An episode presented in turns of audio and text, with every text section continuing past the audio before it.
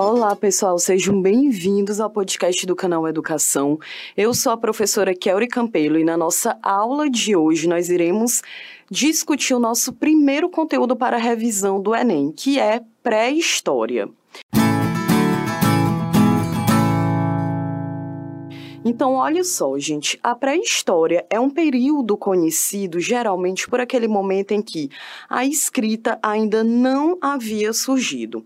E a pré-história, ela tem algum, ela tem três principais divisões. E na nossa aula de hoje, a gente vai compreender cada uma delas, ok?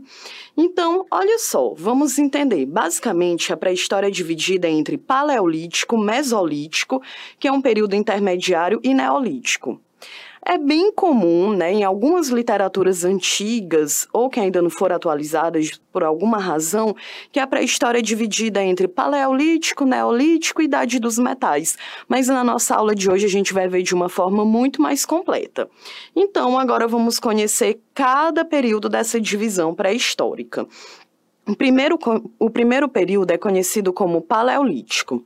O período Paleolítico é conhecido também como Idade da Pedra Lascada, e esse nome faz referência aos, obje aos objetos que eram utilizados pelo homem para sua sobrevivência, que eram produzidos exatamente de pedra lascada. Cada um desses períodos possui as suas particularidades e veremos em breve né, é, justamente um, uma característica principal de cada período. Então, olha só, gente, essas ferramentas que eram produzidas durante o Paleolítico foram obra do Homo habilis e do Homo erectus. Já o Paleolítico é, uma característica bem marcante que a gente precisa falar durante o período do Paleolítico já é sobre as pinturas rupestres. As pinturas rupestres até existe um questionamento se é arte ou se é simplesmente um vestígio do passado. A gente precisa compreender que as pinturas rupestres é um traço da nossa história, é um traço, é uma memória dos nossos antepassados. É através das pinturas rupestres que a gente consegue compreender como que esses primeiros hominídeos viviam, de que forma que esses hominídeos estavam organizados, quais eram seus interesses.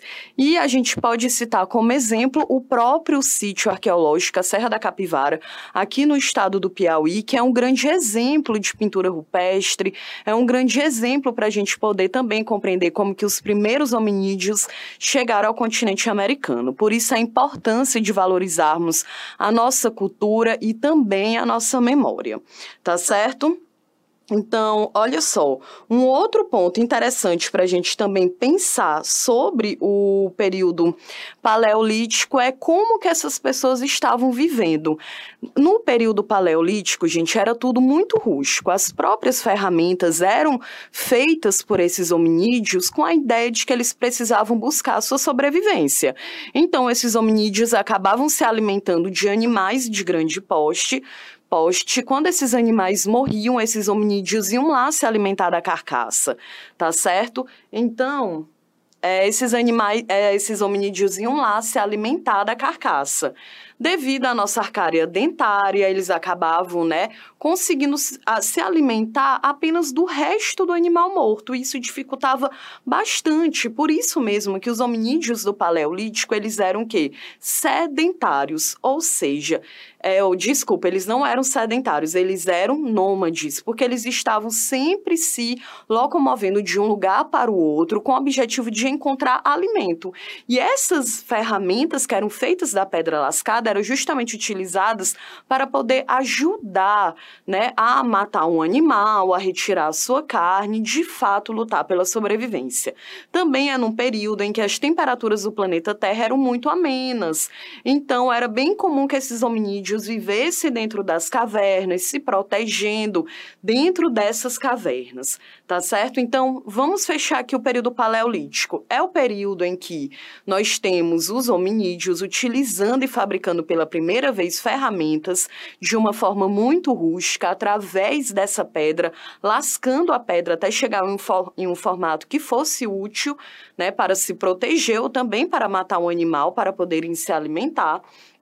É durante o Paleolítico que os grupos viviam muito unidos, né, sempre se locomovendo de forma coletiva, tentando encontrar um lugar que fosse propício para sobreviver, de forma que encontrasse uma caverna e pudessem lutar pelo seu alimento ali na, ao redor dessa caverna ok? E uma outra característica também dos paleolíticos, como a bilis, como o habilis aqui que eu falei, gente, é que o próprio hominídeo habilis, ele recebeu esse nome porque ele tinha o quê? Uma habilidade, uma habilidade de ter um, um contato social. Então, esses hominídeos, eles conseguiam, de uma certa forma, ter uma comunicação para evitar invasões de território, para até mesmo um não tirar a vida do outro, né? A gente está falando de um período em que esses hominídeos ainda estavam desenvolvendo habilidades físicas e habilidades intelectuais, ok?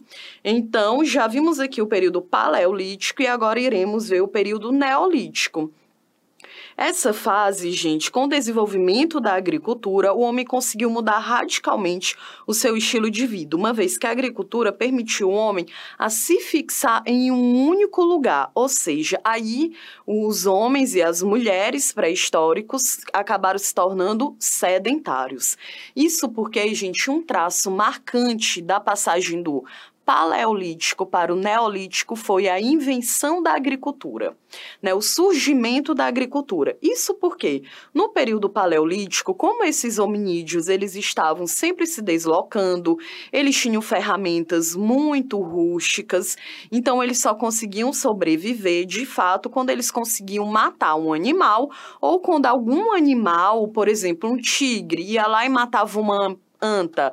Essa anta ficava lá, a carcaça, tudo que o tigre não conseguia comer, ficava lá o hominídeo, o habilis, por exemplo, descia da sua árvore, ia lá e se alimentava da carcaça daquele animal. Então ele passava longo período alimentado com aquela carne, né? Não longo período não, ele se alimentava e depois passava um longo período sem comer.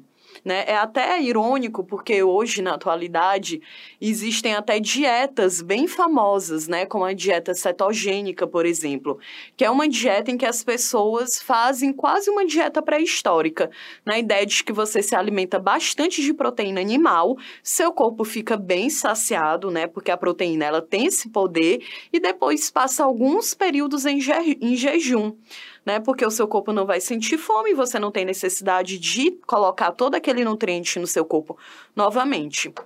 E aí é interessante, porque era uma dieta pré-histórica, né, gente? é, todos esses hominídeos, eles se alimentavam de um alimento que eles encontravam ali na hora. Não te, eles não tinham condição, né, não tinham uma geladeira, por exemplo, para poder colocar essa carne. Então, eles se alimentavam o máximo que podiam e depois passavam um longo período, né, sem se alimentar e procurando, e caminhando, e se deslocando, para aí sim conseguir uma nova fonte de alimentação. Mas, com o surgimento da agricultura, muda completamente essa estrutura social e muda porque com a agricultura você consegue permanecer em um local. Eles conseguiram adquirir a habilidade de poder colocar, de entender, tiveram a capacidade intelectual de entender que um vegetal apresentava uma semente e que se essa semente chegasse na terra, depois de um determinado tempo, ela iria colher, se transformar no vegetal ou no fruto. Então, isso aí mostra também a capacidade intelectual dos hominídeos aqui nessa passagem do Paleolítico para o Neolítico, que é conhecida como Mesolítico, ok? Olha, então, junto do desenvolvimento da agricultura, veio também a domesticação dos animais, que auxiliava esses hominídeos no transporte de carga, na agricultura, como animal de extração, servia de alimento e até mesmo como meio de transporte. Todas essas novidades que possibilitaram a sedentarização humana resultaram na formação de enormes agrupamentos humanos, que com o tempo e conforme cresciam, tornaram-se as primeiras cidades do mundo. E essa informação é bem interessante, porque na nossa próxima aula nós iremos discutir justamente as antiguidades orientais e compreender como que as primeiras cidades foram se formando.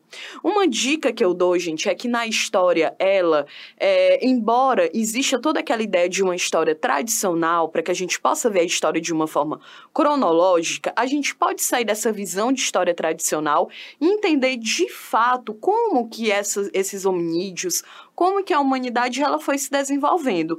Então a gente viu aqui que esses, esses hominídeos saíram de uma fase muito rústica, foram desenvolvendo habilidades tanto físicas quanto intelectual, foram aprimorando as suas ferramentas de sobrevivência, foram surgindo novas formas de cultivo de alimento, ou seja, a gente consegue perceber que houve uma evolução humana até chegarmos num ponto desses agrupamentos estarem tão grandes que foram se formando as primeiras cidades tá certo?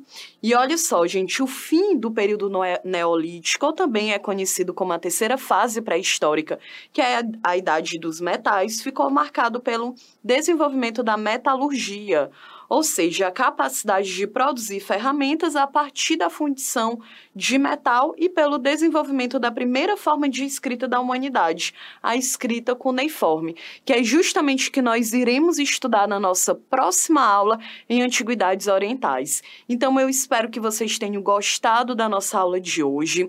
Mas antes de terminar, eu quero aqui até falar um pouco de uma curiosidade da pré-história, que, por exemplo, no Brasil, o principal sítio arqueológico localiza-se na Serra da Capivara, que fica no estado do Piauí.